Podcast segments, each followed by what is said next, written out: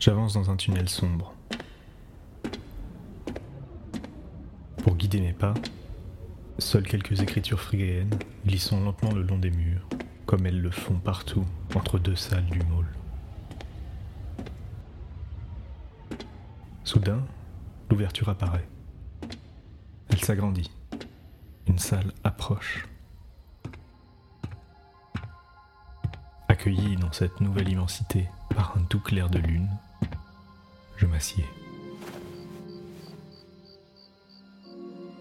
Lune brillante, jambes croisées, tel un serpent. Le nuage avale la lune. Bonjour à toutes et à tous, et bienvenue dans Ces réalités entre deux.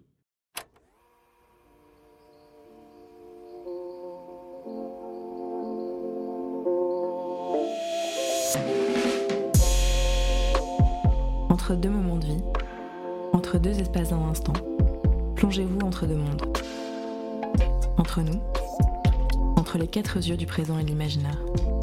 Entre éveil et rêve, entre ce qu'on peut en comprendre et ce qui nous aura échappé, entre deux réalités. Épisode 5 La lune réelle.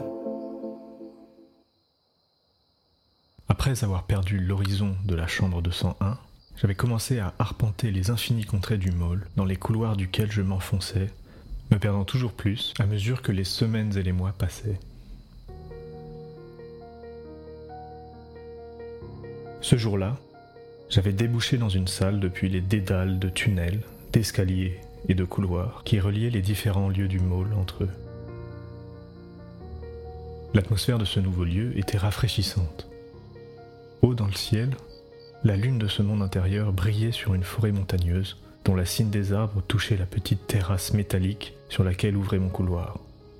Je m'y étais assis, adossé au mur d'où s'élevaient de semblables terrasses sur des centaines d'étages au-dessus de moi, et profiter un instant de ce calme nocturne pour me reposer d'une longue journée de marche, laissant mes pensées se perdre dans la contemplation de la nuit.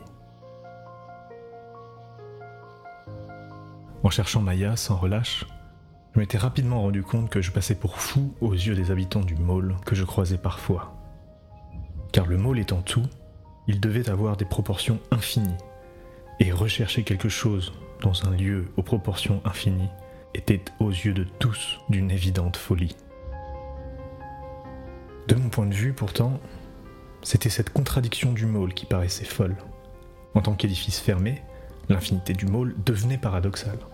Or, comme toutes les contradictions que l'on rencontrait au môle, leur existence même était annihilée par sa totalité. Autrement dit, puisque le môle était tout, il devait également comprendre les incohérences, sans quoi il lui manquerait quelque chose, puisqu'il ne pourrait pas être tout sans également être incohérent. Et pour autant, de cette manière, plus rien précisément ne serait incohérent au môle, car l'incohérence serait rendue cohérente par le fait que le môle comprenait tout ce qu'il y a.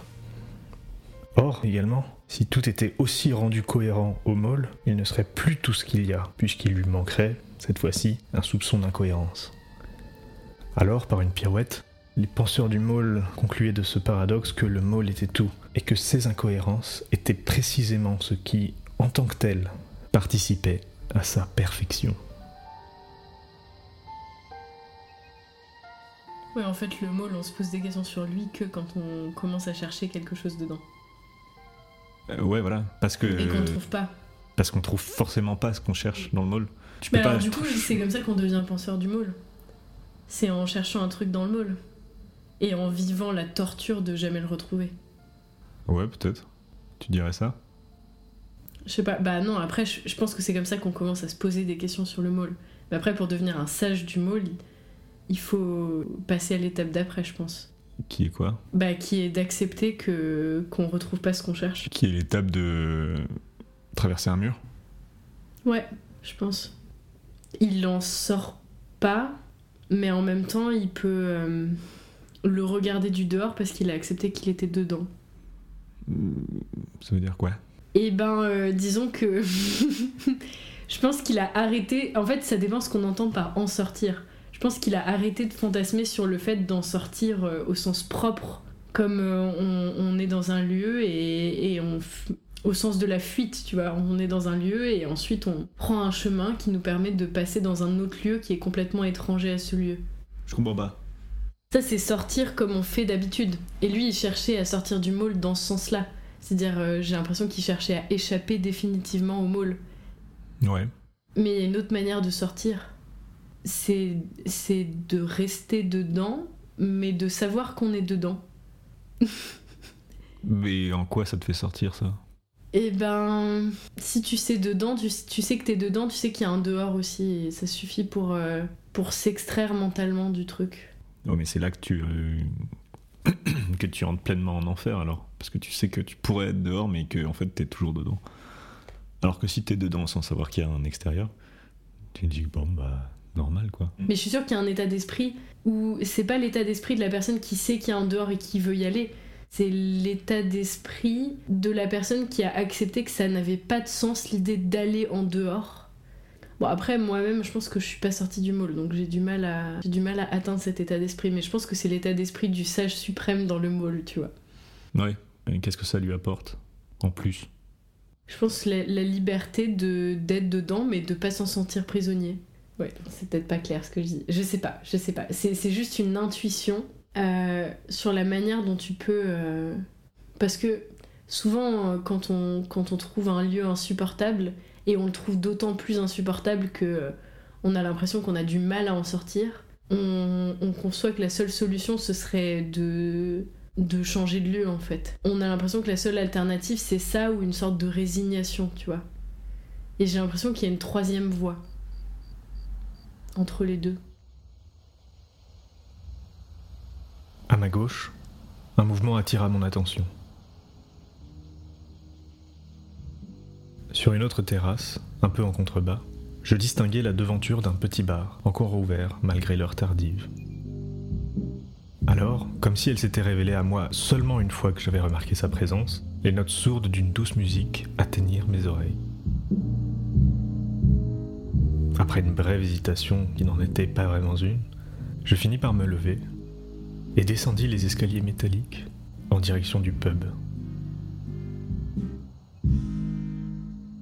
Poussant un lourd rideau de velours, j'entrai dans le bar. L'atmosphère y était statique.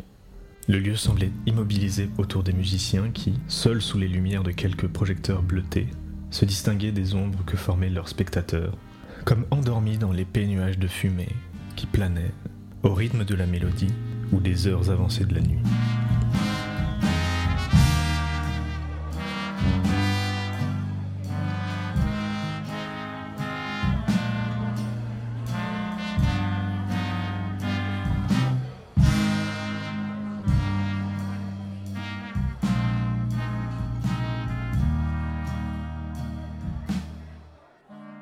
Depuis le bar, j'observais la salle quand mon regard croisa celui de mon voisin qui tournait le dos à la scène.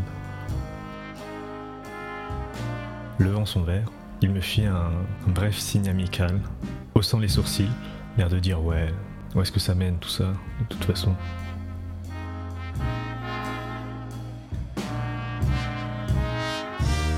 Intrigué, je le questionnai un moment. Il s'appelait Clément, il était physicien. Quelle vie de merde. C'est vraiment une vie de merde. Ouais. Mais euh, c'est pas grave. hein. Pourquoi c'est une vie de merde? Il y en a qui pilotent des avions, il y en a qui. Il y en a qui restent euh, à 10 mètres sous le sol. Euh, non, c'est pas une vie de merde, mais disons que c'est très. euh, c'est un travail qui est assez quand même rigoureux, je trouve, en tout cas pour moi. C'est-à-dire que j'ai. Je bosse comme pas possible avec des gens que j'aime pas, à 10 mètres sous terre en plus, personne n'en a rien à foutre. Mais bon, c'est comme ça. hein. C'est pour, euh, pour le meilleur. J'essaye de me convaincre que c'est une bonne décision. Non, c'est vrai que je t'ai pas dit, mais je fais, je fais de la recherche en physique expérimentale et plus particulièrement à essayer de trouver des atomes qui sont qui puissent générer de l'information. Bon, je me demande pas à quoi ça sert exactement. J'ai pas forcément euh, la tête à te répondre ce soir, mais disons que c'est un travail très rigoureux, assez laborieux, Et je croise pas beaucoup de monde. Et les peu, les peu de gens que je croise, euh, c'est un peu des cons. C'est un peu des cons parce que, je vais te le dire, hein, même si ça t'intéresse pas, mais. Ils sont contents que je sois en galère en fait. Plus je galère, plus, ils sont satisfaits parce que eux aussi ont galéré en fait. Galéré à trouver, galéré à, avoir des résultats stylés qui puissent plaire à- aux penseurs du mall. Et voilà, donc euh, quand tu es en galère, bah, ils sont contents, donc t'as pas, pas forcément envie d'interagir avec eux. Puis il y a des jours où tu trouves, et il y a des jours comme là où euh, tu trouves rien et tu sais pas si c'est possible de trouver quelque chose. De trouver un, un système compatible, de trouver euh, ce pourquoi tu as été engagé. Quoi. Et toi, t'as été engagé pour euh, trouver un truc en particulier? Ouais, ouais, ouais. Hmm. Toujours un peu reniflé, tu vois. Comme t'es dans un bar, euh, t'es pas, t'es pas chez toi, tu vois, t'es pas avec les gens de ta classe. non, mais moi, euh, moi, j'avais pas du tout signé pour ça à la base.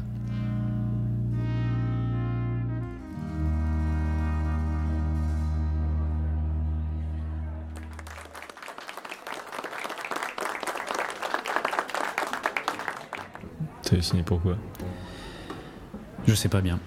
Je sais pas bien. Je pensais que j'allais faire euh, au moins une découverte, deux découvertes euh, stylées. Tu voulais faire avancer les choses. Je voulais faire avancer les choses. Est-ce que t'es désillusionné? Je sais pas.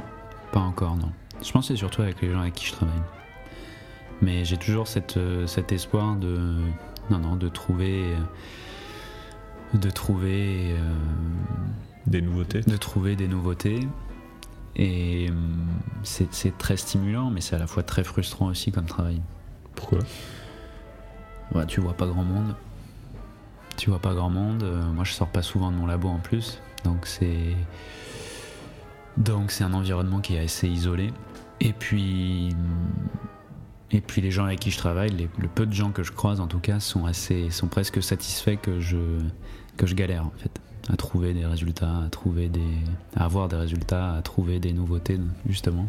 Et tu, tu leur as fait un truc ou euh, Je crois que c'est une sorte de fierté qu'il y a, parce que c'est des gens qui ont, qui ont fait des découvertes il y a quelques années et qui sont très fiers de ce qu'ils ont déjà accompli.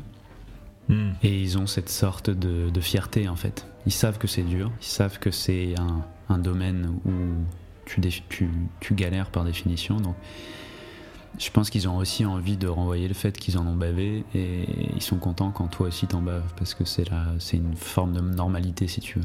C'est un domaine où c'est très dur de faire des, des percées. euh, tu vas pas faire une découverte euh, toutes les semaines. Tu vas en faire euh, une par an. Et, euh, et c'est déjà incroyable. Incroyable. Ouais, ça c'est quand tout va bien. Hmm. Mais généralement, c'est pas tout ne, tout ne va pas exactement comme, euh, comme tu le souhaiterais, donc euh, donc c'est difficile. Et puis c'est difficile pendant un an d'être dans l'attente de, travailler en tout cas dur, euh, en espérant obtenir des résultats. Donc tu fais tout pour mettre la chance de ton côté d'une certaine manière. Il y a des fois où ça marche, il y a des fois où ça marche pas. C'est un peu moins attractif que, que le début, quoi, quand j'ai commencé. Et euh, toi, t'as as aussi cette fierté dont tu parles là, tu- que tu trouves chez les autres? Parce que tu dis que le fait de galérer, ça fait partie du job. Mais est-ce que cette fierté, elle fait aussi partie du job ou euh, Euh, ouais, je pense d'une certaine manière, mais pas, pas autant qu'eux, je pense. Moi, je suis assez content de, de, de partager mon travail avec les autres qui travaillent dans le même domaine, en tout cas. hmm. De aussi donner des conseils basés sur l'expérience que j'ai pu acquérir. Non, je dirais pas ça. Oui, je suis fier de ce que j'ai déjà fait. Euh, mais disons qu'il n'y a pas cette aigreur euh, qui leur correspond. Moi, j'ai aucun problème à, à partager euh, mon expérience, à donner même des conseils si besoin, à faire avancer le groupe, justement. Faire avancer la recherche, si tu veux, au sein de mon groupe. Voilà. Moi, en fait, je sors pas beaucoup de mon, de mon environnement de travail. Je suis un peu un loser, si tu veux. Ah bon? Bah ouais, parce que je vois pas.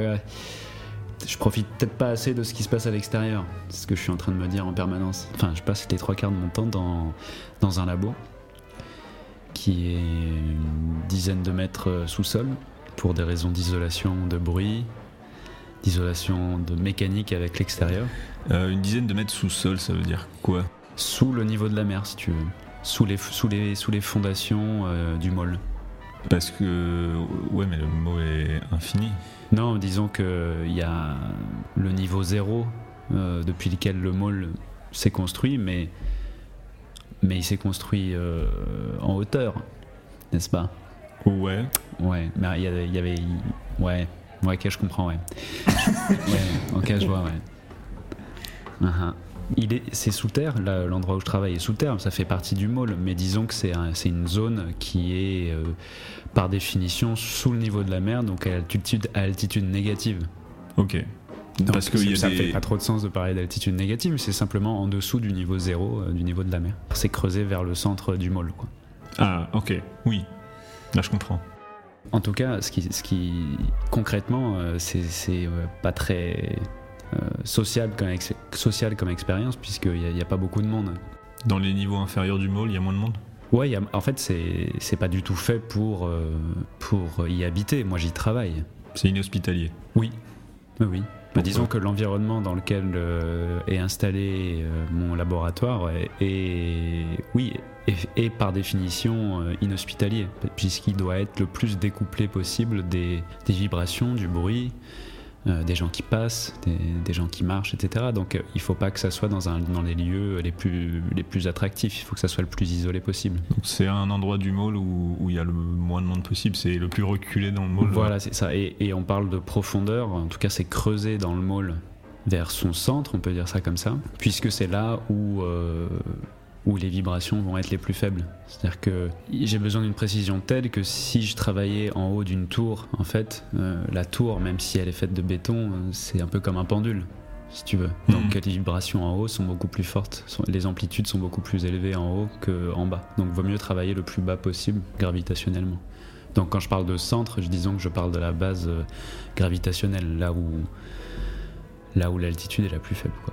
Il y a de la gravité au môle. Bah ouais. Comment ça marche Il y a des lois physiques. Après, euh, Donc le môle est, est centré sur lui-même euh, autour d'un point de gravité est centré sur lui-même. Putain. En gros, c'est un bâtiment qui est, qui, qui est construit euh, de manière sphérique Ouais, tout à fait, ouais. autour d'un centre. Ouais. Et c'est c'est mécaniquement qu'on crée cette gravité ou comment ça marche? Ah non, on crée pas cette gravité, non. Non, non, on crée rien. On n'a pas la prétention de créer quoi que ce soit. Non, c'est pas faire de l'étymologie ni de l'histoire des sciences, mais ce qu'on a appelé gravité, ça, ça, a été une nécessité, en tout cas pour euh, beaucoup de gens, euh, pour comprendre déjà, mais aussi pour, euh, pour expliquer certains, certains phénomènes. Pourquoi est-ce qu'on est attiré vers le bas, vers le, centre de cette sphère, qui est le môle? Bon, on a, on a dû répondre à cette question, on a dû introduire le concept de gravité. Mais ce qu'on appelle gravité, ça réfère simplement à la force dirigée vers le centre du môle qui nous permet de rester les deux pieds euh, sur, sur le sol et pas être en lévitation permanente. Hmm. Voilà, mais c'est juste un, un concept qui a été nécessaire pour, euh, pour expliquer ce phénomène en fait.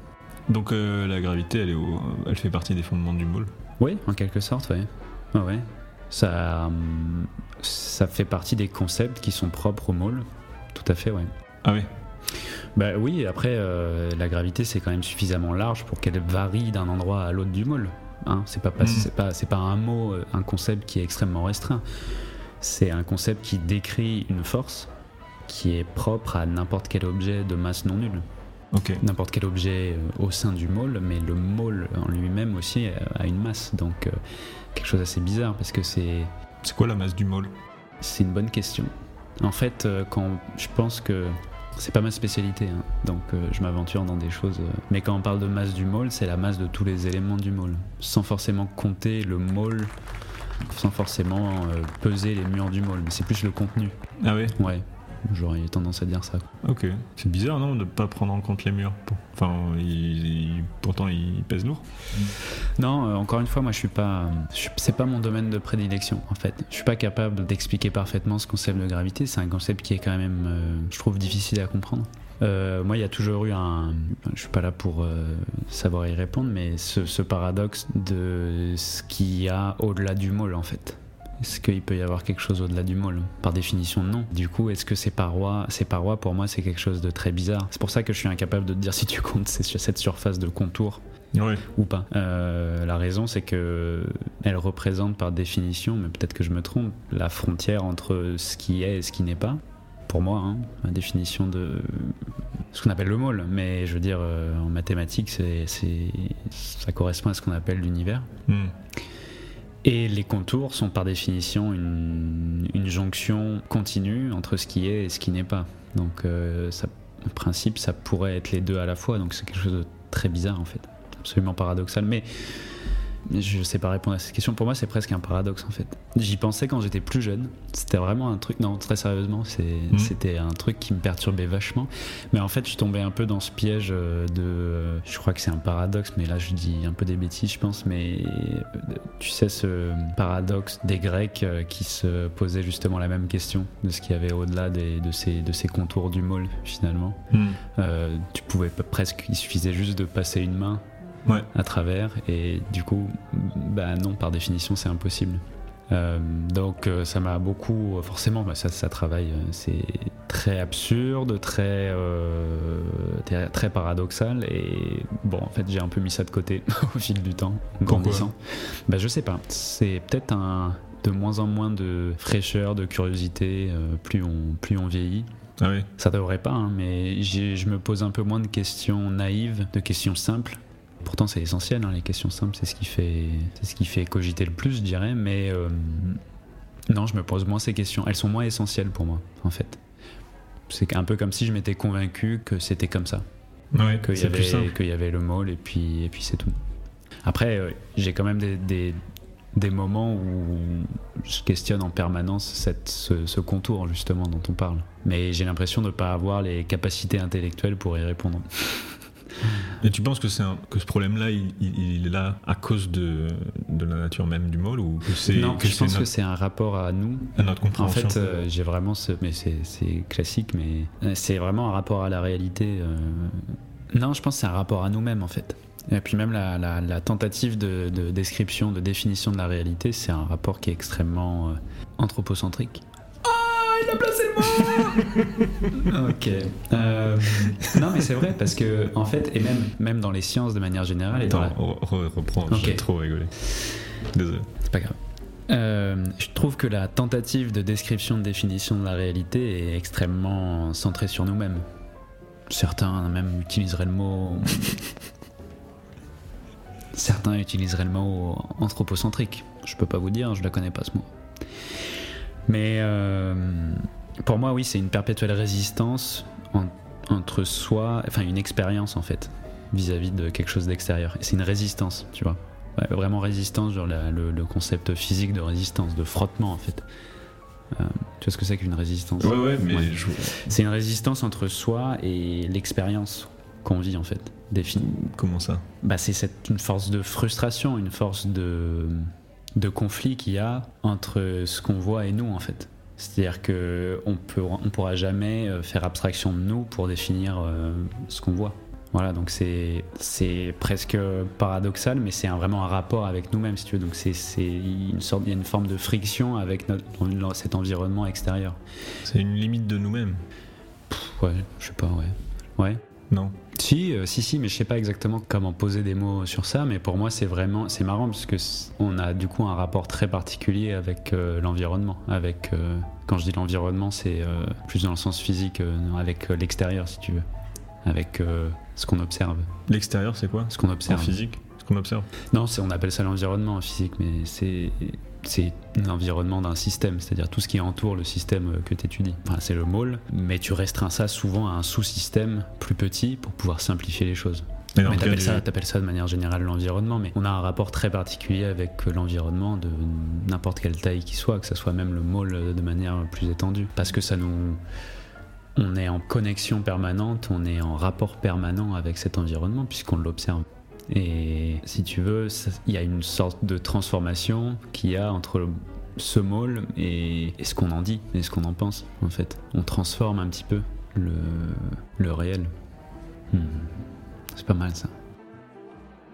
Je suis pas en train de dire que le môle existe indépendamment de nous, justement. Il existe, euh, il existe de par nous. Ouais. En fait, c'est nous qui le, pas nous qui le créons, mais c'est nous qui le définissons en permanence. Et donc tu vois, demain par exemple, on, pourra, on pourrait peut-être euh, euh, observer euh, quelque chose au sein du môle et être surpris de cette observation puisque elle contredit en principe toutes les théories élaborées jusqu'aujourd'hui. Euh, mais cette observation, alors elle va devoir être confirmée, travaillée, etc., approfondie, mais, mais on va la théoriser et on va incorporer cette observation à cette nouvelle théorie au sein d'une plus grande théorie qui est déjà existence, en fait, existante. Donc en fait, on, on construit en permanence euh, ce qu'est le môle. Mais c'est un peu du bricolage du coup, parce que Non, c'est pas du bricolage parce qu'il y, a une série- il y a une grande rigueur pour justement euh, que tout, euh, que ça soit cohérent. En fait, il y a un énorme travail de cohérence là-dedans. C'est pas du tout du bricolage, c'est du quelque chose de- d'extrêmement précis et Ouais, mais si tu construis une théorie, que tu la travailles, que tu la fais évoluer, et qu'à un moment donné, tu te rends compte qu'il y a une nouveauté dont tu n'avais pas tenu compte, et hop, c'est un peu facile. Non, non, non, tu fais pas simplement. euh, T'incorpores pas n'importe quel événement. Disons que c'est beaucoup, c'est plus compliqué que ça. Aujourd'hui, si tu veux observer quelque chose de nouveau, de quelque chose qui échappe, en tout cas à, notre- à nos théories, il faut étudier la matière, il faut étudier des systèmes qui sont, qui sont très petits, et du coup, tu vas pas, disons que c'est pas quelque chose que tu vas voir passer dans la rue. Oh tiens, ça c'est nouveau, je vais devoir, Mhm. je vais l'incorporer euh, dans ma théorie, comme si tu rajoutais comme ça euh, violemment euh, un tas de constructions bancales qui vont pas forcément ensemble. Là, on s'arrange pour justement. Déjà, ça arrive pas tous les jours de faire de nouvelles, euh, de nouvelles observations qui sont contraires à une théorie déjà en place. Et en plus, quand c'est le cas, il y a des vérifications. On cherche à être le plus cohérent possible, à être le plus concis possible pour pouvoir élaborer la théorie la plus simple possible, si tu veux. Hmm. Mais donc j'imagine que le rapport que tu entretiens avec la réalité dans ton taf, il est très très différent de celui de Monsieur Tout le Monde, non? Je travaille euh, sur une expérience euh, qui a l'objet d'étudier des objets dont la taille est inférieure à un nanomètre. Donc en fait, c'est des, objets très petits.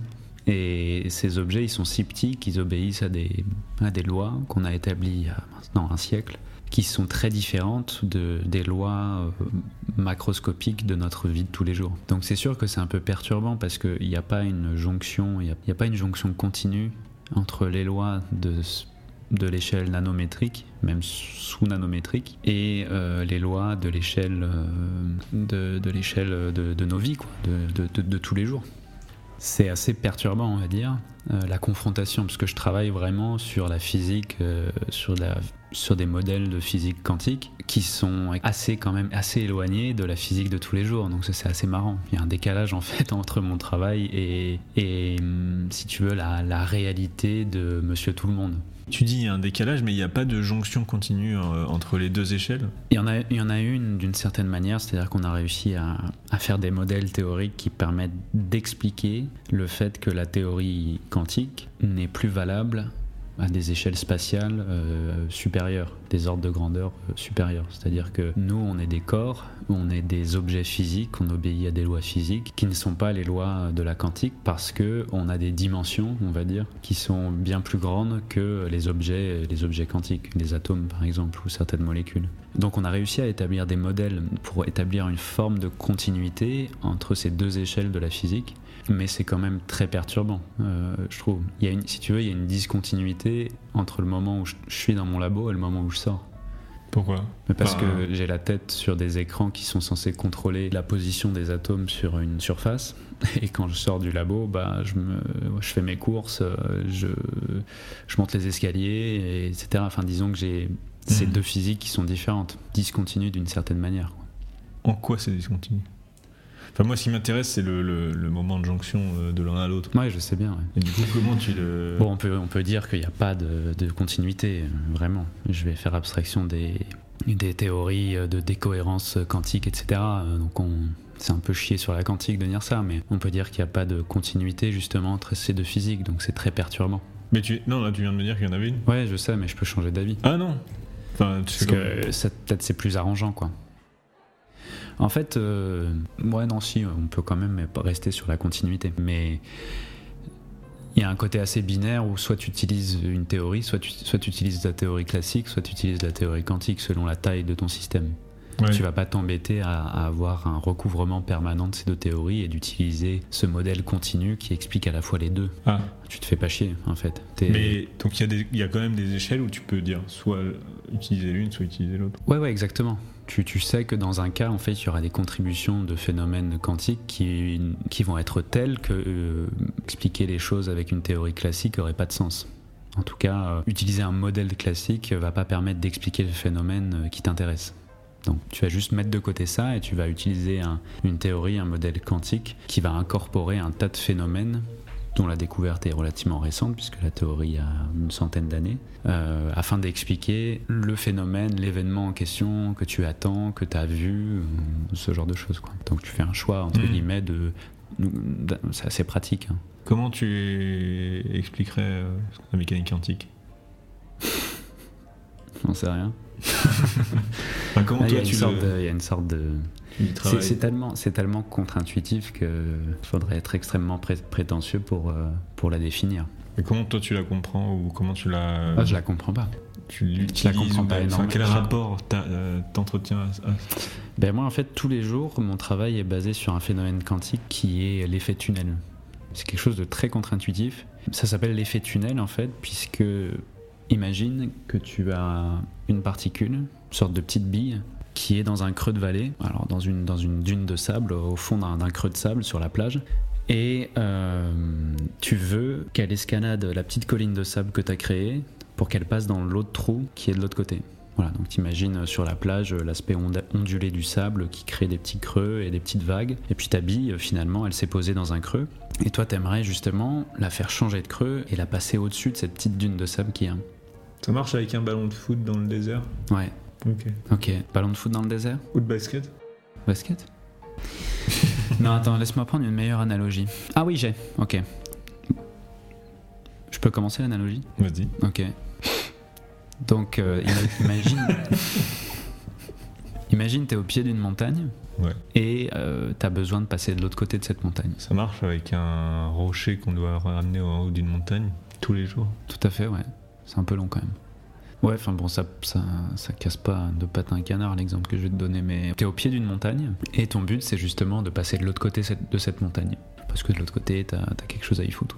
Donc, dans la physique actuelle, dans la physique classique, le seul moyen de faire ça, c'est de grimper cette montagne et passer de l'autre côté. Si t'exclus la possibilité de contourner la montagne, par du principe que t'es euh, sur une seule, dans deux dimensions et que tu peux pas contourner cette montagne. Mais le- la seule solution que t'as, c'est de grimper euh, au sommet de cette montagne afin de passer de l'autre côté. Donc c'est-à-dire que tu es obligé de fournir l'énergie nécessaire en calories par exemple pour euh, monter jusqu'au euh, ju- jusqu'au sommet et redescendre. Donc tu dois fournir l'énergie nécessaire qui correspond finalement à, à la randonnée, à- au, au parcours pour, pour aller du haut vers le bas de cette montagne. Non, l'inverse. Ouais. Hmm, ouais. Donc tu es obligé de, de fournir l'énergie nécessaire pour grimper la montagne et Mhm. ensuite redescendre. Mhm. Maintenant, euh, en quantique, quand les objets sont très petits, c'est-à-dire que si toi, au lieu de faire 1m80, tu fais euh, moins d'un nanomètre de hauteur et que la montagne en question euh, a une taille également similaire, euh, il y aura, sous certaines conditions évidemment, il y aura une probabilité non nulle que tu puisses traverser la cette montagne, mais avec une énergie inférieure à- au minimum euh, nécessaire à fournir pour la gravir. Ah ouais, là je t'ai perdu. non, j'ai compris, mais Donc en fait, comment c'est possible? c'est, ça dépend en fait, si tu veux, de. Bon, là, on arrive peut-être aux limites de, de l'analogie, mais ça dépend finalement de l'épaisseur de cette montagne, si tu veux, de la largeur de la montagne. Ah oui Ouais. Si tu as une largeur qui est suffisamment petite, en fait, ton caractère ondulatoire que tu as quand tu es très petit à l'échelle subnanométrique euh, va faire en sorte que tu as une probabilité non nulle de traverser. En fait, ta fonction, ta fonction d'onde, l'onde que tu représentes, va avoir une amplitude non nulle au-delà de cette barrière, au-delà de cette euh, largeur de montagne. Mais ça, c'est expliquer la théorie tunnel, c'est putain de chaud. hein. Moi, je veux bien, mais t'es obligé de ces dualités onde-corpuscule, euh, une particule est à la fois une onde et une particule justement. Et l'onde peut traverser comme le son peut traverser un mur en Mhm. fait. Bah là c'est pareil, l'onde que représente la particule, elle peut légèrement traverser la montagne à condition que la montagne soit suffisamment petite en largeur, comme un mur. Tu vois, c'est c'est magnifique. Parce qu'un objet, c'est un objet. Ouais. Donc il se comporte comme s'il avait une masse et aussi comme un, comme un signal sous forme d'onde. Est-ce que c'est pas juste que en fait on se prend les pieds dans le tapis en voyant les choses soit comme une onde, soit comme une, une, une particule et que en- là on se rend compte qu'il y a un comportement qui peut être propre à l'un ou à l'autre et qui est confondu à- quand on l'observe à une certaine échelle et en fait on, on- on devrait appeler ça d'une troisième manière. Il est là l'entre-deux. C'est que on veut dire euh, euh, c'est à la fois l'un et l'autre, on est à la fois dans le môle et hors du môle, on est à la fois une onde et, et une particule. Ouais, ça, Alors c'est qu'en déjà- fait euh, il faudrait l'appeler autrement, Non, non, non, mais pas forcément, puisque nous, on, trouver un troisième terme. Nous, bah, pas forcément un troisième terme, puisque une superposition des deux termes, en soi, c'est bon, ça peut être défini comme un troisième terme, tu vas me dire. Mais pour nous, c'est assez impossible d'imaginer euh, une même chose être euh, être deux choses à la fois, si j'ose dire. Mais Nous, soit on choisit, en fait, nous, on est obligé de choisir pour s'imaginer le comportement de quelque chose. bah pourquoi? Bah, parce que, euh, Non, on n'est pas obligé. bah, en tout cas, à cette échelle-là, j'ai l'impression, si quand même. uniquement en termes physiques, mais euh, là on est, on est à Paris et on est dans le mall. Mhm. Non? Si, si. Du coup, il n'y a pas de choix à faire, on peut faire les deux. Ah non, mais, non, mais bien sûr. Mais toi, si je te dis que tu es à la fois une onde et, et un corpuscule, euh, comment est-ce que tu arrives à imaginer, comment tu arrives à expliquer euh, la plupart des phénomènes en prenant les deux Bah justement, c'est- qu'il y a euh, peut-être un problème dans la dualité, pas dans le, dans le fait que moi j'arrive à la concevoir. En fait, si j'arrive pas à la Mhm. concevoir, c'est qu'il y a un problème dans, le- dans la dualité et qu'on on, devrait trouver un... un- Non, c'est pas un forcément un problème. Enfin, ça pose un problème si tu as envie absolument de donner un sens. euh, ouais. Bah si tu as envie de pouvoir le, le représenter, ouais. Ouais. Oui, ça peut être un problème dans ce cas-là. Parce que tu m'as dit qu'on pouvait pas euh, expliquer euh, ce qui se passait, euh, enfin que c'était forcément contre-intuitif et que expliquer la, la quantique c'était. Non, moi j'ai pas la prétention de savoir euh, de quoi je parle, mais exactement. Non, mais je veux dire, euh, c'est très contre-intuitif et du coup, c'est des concepts qui sont presque impossibles à, concevoir, je trouve. Après, mathématiquement, tu arrives à manipuler cette théorie, tu arrives à, comment dire, à, gérer cette théorie, à faire des calculs et qui s'avèrent être euh, expérimentalement vérifiés, mais disons que pratiquement, c'est compliqué en fait. Parce que expérimentalement, tu es obligé de, poser ton, regard sur le système, et rien qu'en posant le regard sur le système, tu vas changer l'état du système. Donc, euh, si tu veux, avant de poser ton regard sur le système, euh, va imaginer ce, à quoi il est censé ressembler. Par définition, tu ne peux pas. Donc, ça pose la question de savoir, là je change de sujet, mais de savoir bah, ce qu'est le réel. Est-ce que le réel, c'est ce qu'on observe? Et dans quel cas on a déjà modifié On l'a créé, du coup. Enfin, on a une participation à sa création en tout cas. Ouais, ouais, tout à fait. En fait, euh, dès que tu poses ton regard sur un objet, tu vas modifier sa, tu vas modifier sa mesure. Ça, c'est le, disons, comment je pourrais mesurer, euh, comment je pourrais euh, définir la quantique ou du moins un aspect de cette théorie. Et ça, c'est hyper intéressant parce que tu peux, tu poses forcément la question très frustrante de savoir ce qu'est ton système avant que tu puisses poser ton regard dessus. Et donc mathématiquement, tu as une réponse à ça. Tu as une, euh, ce qu'on appelle une fonction d'onde qui est dans une superposition d'états. Donc ça veut dire que concrètement, tu as des probabilités non nulles pour que l'onde dont tu parles, l'objet dont tu parles, soit dans l'état A, l'état B et l'état C. Donc tu finis par dire, puisqu'il y a des probabilités non nulles qui soient dans ces trois états-là, il est d'une certaine manière dans les trois états à la fois. Et dès que tu poses un regard, entre guillemets, dès que tu essayes de mesurer ce système, euh, on va parler d'observable justement, tu vas figer ton système physique dans un de ces trois états. Donc finalement, toi, quand tu vas arriver avec ton microscope, quand tu vas arriver avec euh, un compteur d'électrons, un compteur de charge ou peu importe, bah, tu vas mesurer qu'un système sur les trois probables. Et Mais selon euh, l'outil peux- de mesure ou, la manière dont tu mesures, tu peux mesurer euh, exactement. une autre probabilité. Et exactement, tu peux forcer en quelque sorte euh, Hmm. l'état ou tu peux faire en sorte que tu aies plus de chances d'avoir un état qu'un autre. Mais finalement, ça pose la question de savoir, bah, du coup, tout ce qu'on observe déjà à l'échelle macroscopique, elle échappe à cette euh, loi quantique. Pourquoi? Pour des raisons de décohérence, en fait, les systèmes considérés sont trop grands, ils interagissent beaucoup trop entre eux pour, pour qu'ils euh, gardent leur euh, propriété de superposition. Ça veut dire quoi? C'est une bonne question. C'est là, non mais je veux dire, c'est là où, mais- là où moi je suis de moins en moins compétent pour en parler. C'est que le mouvement d'un électron autour d'un atome, c'est un phénomène probabiliste. C'est pas un phénomène déterministe. On peut te dire avec une certaine probabilité où sera l'électron au temps t, mais on peut pas te dire il sera là, absolument, à 100%. Donc en fait, quand tu, mets un, quand tu étudies un seul atome et avec un seul électron, par exemple un atome d'hydrogène, le mouvement d'un électron autour de cet atome, tu vas avoir un modèle quantique, puisque ce sera un modèle probabiliste, tu vas avoir tout un tas de considérations. Après, tu vas te dire, bon, bah, je vais essayer d'agrandir la taille de notre, euh, de notre système, puisque nous, on est fait de plein d'atomes. Et ce qui va se passer, c'est que tu vas commencer à ajouter des atomes les uns avec les autres. Et en fait, Là, ça va déjà être un problème très compliqué puisque tu vas pouvoir t'intéresser à la position des particules de, plein de particules en un temps t. Donc c'est déjà un problème physique qui est, qui est très dur puisqu'il y a beaucoup de considérations. Mais surtout, tu auras un système qui va devenir de plus en plus macroscopique.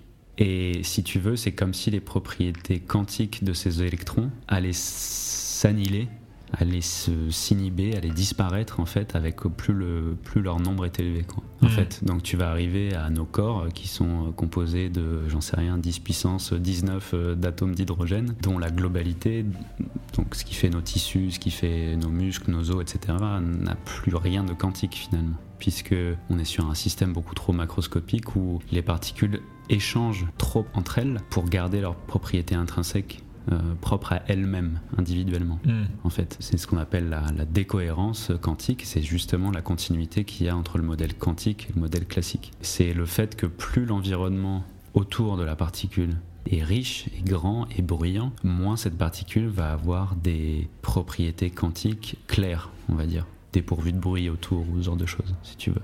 Donc c'est une sorte de bruit environnant permanent qui contribue à ce qu'on appelle la décohérence et donc à la fin de vie euh, d'un régime quantique, si tu veux. Donc plus le système est élevé, plus on va perdre ces, ces, propriétés-là. Sais pas pourquoi je parle de ça, mais... Non mais c'est pour ça que c'est compliqué à, à expliquer. Et du coup tu peux forcément... Enfin, Ouais, mais c'est hyper intéressant ces moments de passage parce que. Moi, pour moi, c'est la, c'est la plus belle, euh, mon plus beau cours de physique, c'est là-dessus, ouais c'est sur l'évolution de ce qu'on appelle la matrice densité euh, en fonction du temps, qui définit finalement un système quantique. Et on apprend à voir, en fait, selon la taille, selon le temps passé par cette particule avec son environnement, euh, celle-ci va perdre ses propriétés quantiques. Je trouve ça, ouais, je trouve ça passionnant. Est-ce qu'elle les perd ou est-ce qu'elles euh, sont rendues invisibles et, elles, perdent en, importance au profit de, la globalité qu'elles constituent dans le corps exemple C'est une bonne question. On peut dire qu'elles se perdent d'une certaine manière parmi le, tout ce bruit. On va parler de bruit hein, pour parler de décohérence, ça va être, mm. peut-être plus, plus simple, mais c'est assez, c'est, assez authentique hein, de parler de bruit. Ces états, ils vont se perdre en fait dans, cette, dans ce, ce brouhaha euh, de particules, mm. dans cette soupe de particules qui, qui, qui, qui, a, qui a maintenant trop en commun pour pouvoir déceler les individualités de chacune. Moi, ça me fait penser au Léviathan. Chez Hobbes, euh, en gros, le Léviathan, c'est l'État. Le pouvoir de l'État, il est constitué par tout le pouvoir que chaque individu euh, lui délègue. Le Léviathan, c'est un bouquin de Hobbes où, il, en gros, il explique sa théorie de l'État. Et l'illustration qui ouvre le livre, c'est un, géant constitué de plein de tout petits petits bonhommes. Et c'est un peu ce que je me représente quand tu m'expliques ça. Oui, c'est vrai tous les petits bonhommes ont ce pouvoir, ils ont toujours leur, leur propriété. Euh, mhm. En, l'occurrence, chez Hobbes, c'est euh, le, droit de, de, disposer de la vie d'autrui, par exemple. Ils l'ont toujours, mais ils l'abandonnent au, corps global qui, lui, en fait autre chose mhm. que ce qu'en ferait chaque individu. Oui, en fait, c'est ouais, vrai que tu as plein de, même historiquement, tu as plein de... En fait, le rapport que tu as à la réalité quand tu fais de la quantique, c'est par la mesure. Pour connaître l'état d'un système, tu es obligé de passer par la mesure. Et comme on disait, tu, du coup, tu modifies l'état théorique pour avoir un état pratique. Et finalement, oui, tu es obligé de passer par là pour avoir une expérience de réalité, si tu veux. Donc il y a un rapport hmm. avec soi permanent, puisque tu es en, mesure permanente avec, euh, avec l'extérieur. Tu poses ton regard en permanence sur les choses, juste pour dire euh, simplement. Donc, euh, est-ce que tu crées le réel ou est-ce que tu le modifies? C'est aussi une question intéressante. Mais c'est vrai qu'en tant que physicien, c'est euh, surtout, en, surtout en quantique, tu peux que parler d'expérience pour parler de réel, d'observable. Ah oui. Ouais. Et donc, est-ce que tu le crées ou est-ce que tu le modifies? Tu répondrais quoi? Je dirais que je le crée parce que le modifier, ça sous-entend qu'il existe indépendamment de toi. Et tu penses qu'il n'y a pas d'existence du... Euh, non, non, je pense que c'est vraiment, comme je te disais au début, un, rapport à soi permanent, en fait, continu. euh, une résistance continue entre. euh, Enfin, comment dire C'est une expérience permanente, en fait, par rapport à toi. D'une certaine manière, tu le crées en permanence, mais c'est juste que euh, on s'en rend plus compte, puisqu'on a été obligé de, de figer d'une certaine manière les contours du môle, ou figer même la réalité de manière générale pour essayer d'être, d'avoir une certaine stabilité, mais c'est une création permanente. Et tu penses que ça pourrait nous, nous expliquer comment fonctionne notre, euh, notre rapport au réel? Non, c'est une définition en fait pour moi. Le rapport qu'on a au réel, quoi qu'il arrive, il reste le même. C'est une création permanente, qu'on soit à l'échelle euh, nanométrique ou qu'on soit à l'échelle macroscopique. On modifie. Alors c'est pour ça que la, la- la quantique a, a ce postulat qui est, qui est assez génial et qui est en termes d'interprétation est intéressant, c'est qu'on modifie l'état d'un système en le mesurant. Et c'est un peu pareil, mais c'est une forme d'analogie. Hein, c'est pas exactement pareil, mais dans la vie de tous les jours, pour moi, le- l'expérience au réel, c'est une, création perpétuelle. Voilà, c'est tout. Parce que après, euh, Dans le môle, cette création perpétuelle, elle se manifeste comment? Bah, elle se manifeste pas énormément, hein. dans le sens où, pour moi, on se rend pas trop compte que c'est une création. Il y a peu de, je sais pas si beaucoup de gens vont te. Bon, il y a beaucoup de connards dans le mall, hein, faut le dire. On voit qu'à tous les étages, euh, tu trouves des cons. Mais je suis pas sûr que tout le monde ait le même discours sur le réel. Euh, même sur le mall de manière euh, générale, parce que les gens vont penser qu'il est, qu'il est que son existence est absolue, tu vois. Et c'est une absurdité. Disons qu'ils ils font abstraction de leur euh, expérience au réel, du réel. Cette démarche intellectuelle de, de définir les choses alors même que tu les observes. Ce- cette, cette microseconde euh, dont tu fais abstraction, ils oublient et finalement quand tu réfléchis euh, sur euh, la réalité dans le mall, etc., bah, j'ai l'impression que beaucoup vont, vont, vont partir du principe que tout ça est absolu, tout ça existerait aussi sans notre présence. Non, non, c'est sûr que non. C'est sûr que non. Non, c'est sûr que non. C'est en tout cas très imprudent de- de- d'assurer euh, que ces choses-là sont absolues. On n'a aucune certitude et la meilleure, chose à dire, c'est que on est lié avec notre expérience au réel. On est lié avec notre expérience euh, du môle. Et donc l'idéalisme, euh, il a toute sa légitimité dans un, monde où euh, il n'y a aucun absolu et où la réalité est, construite constamment par nous. L'idéalisme, c'est tu te penses à quoi? Tendre vers euh, une, une réalité euh, qui soit euh, d'une certaine manière plutôt qu'une autre et, et essayer de- d'orienter cette création du réel vers une chose qui serait parfaite. Par exemple, l'idéalisme des penseurs du môle qui essayent de faire en sorte que le môle soit parfait. Mais ça, les gens, ils le savent qu'ils essayent de faire ça, ces gens-là Quels gens? Les gens du môle? Non, les, les couillons, là. ouais. Bah les gens du môle, ils se disent que le môle est parfait. Oui, voilà, c'est ça, c'est des connards. Mais je veux dire, ils ont. C'est des putains de croyants. Non, mais je veux dire. Oui. ils- Voilà. Mais les penseurs du môle, ils, ils entretiennent Mais les penseurs du monde, ils sont pas cons. euh, et ils savent très bien ce qu'ils font. Ils essayent d'entretenir une image d'absolu. Ouais. Voilà, c'est tout. C'est connard. Moi, je les prends à part, les penseurs. hein. Pas une seule penseuse en 10 ans. Pas une seule penseuse. Que des petits cons, là. Euh, non, mais eux, ils savent très bien ce qu'ils font, et puis c'est c'est leur rôle. hein. C'est leur rôle de faire ça, mais je trouve que c'est euh, intellectuellement, euh, quand tu quand y penses, euh, faut aussi casser cet absolutisme en fait de, de- du môle, mais même de la réalité de manière générale. Par exemple, il y a la lune dans le môle. Bah oui, tout est dans le môle. Ouais, tout est dans le mall, ouais. J'imagine toujours un grand magasin, mais pardon. Bah, la Lune, à partir du moment où tu. En gros, tu penses aux premiers hommes et tu imagines l'expérience que l'un d'eux a dû faire quand il a vu la Lune pour la première fois. Mais c'est pas possible. Tu te souviens la première fois que t'as vu la lune, toi? Non, mais c'est une expérience de pensée. L'ai pris la Lune, espèce de teubé, mais j'aurais pu, j'aurais pu, j'aurais pu dire n'importe quel animal bizarre et là Ouais. tu peux t'en souvenir. J'ai dit la Lune parce que c'était plus stylé. Commence pas à me faire chier. Hmm. Ouais. Eh, tu, eh, tu nous remets ça hein. Sur l'ardoise, sur, laisse-moi pas, sur l'ardoise. hein. Ouais. Bref. Donc Euh, euh, ma lune. Ouais, ta lune. Bah, imagine, fais cette expérience où t'imagines la, la première personne euh, l'ayant vue. Hmm. Hein, imagine qu'avant il vivait dans une grotte, il l'avait jamais vue ou ce genre de choses. Rappelle un truc ça. Ouais, un petit peu, ouais. Non, un peu trop, ouais. Euh, bah, la question, c'est de savoir est-ce que la Lune existait avant qu'il l'ait observée? Bah, tout, tout le monde te dira bien sûr. Bah non. Pourquoi non? Bah non, parce que. Moi, je suis d'accord avec toi, hein, mais, mais Bah, tout je pense te que- dire évidemment je que la Lune que- existe depuis tant de milliards d'années. Non, mais je veux dire, ils ont raison dans le sens où, en fait, c'est toute l'expérience qu'il y a eu une fois qu'on l'a observé. On a eu ce besoin de construire une histoire cohérente pour expliquer la Lune. Ouais, c'est ça ce que j'allais dire. Du coup, c'est quoi ton rapport à l'histoire euh, c'est une, une explication que je valide totalement. hein. Euh, mais il y a une différence entre les théories qui expliquent et la définition ou le rapport à la réalité.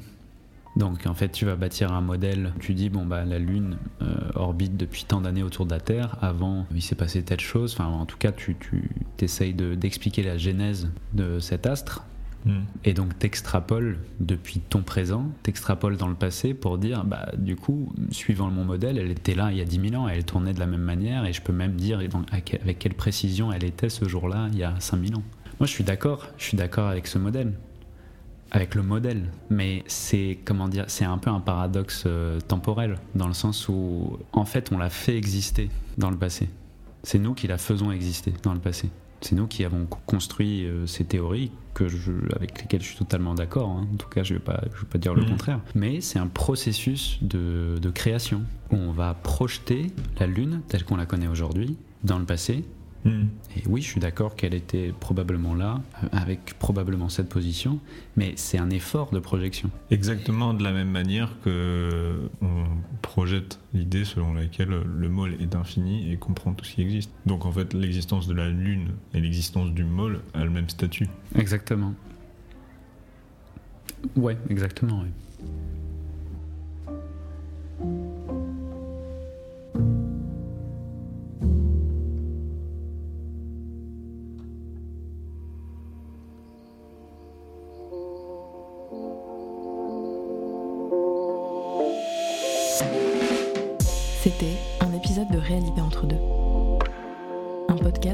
Par Rémi Kunz.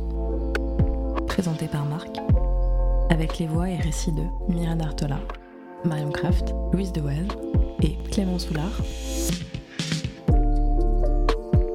Soutien technique de Vagram Agami et du studio du Moulin. Et si d'une manière ou d'une autre, vous sentez une proximité étrange entre deux mondes, entre deux réalités, et que ces réalités entre deux vous parlent, alors écrivez-nous à l'adresse réalitéentre2 au pluriel et en toutes lettres. Et puis on verra bien. Peut-être que toutes ces réalités nous mèneront quelque part. Je l'espère. À bientôt Marc. À bientôt. Et merci d'avoir été là.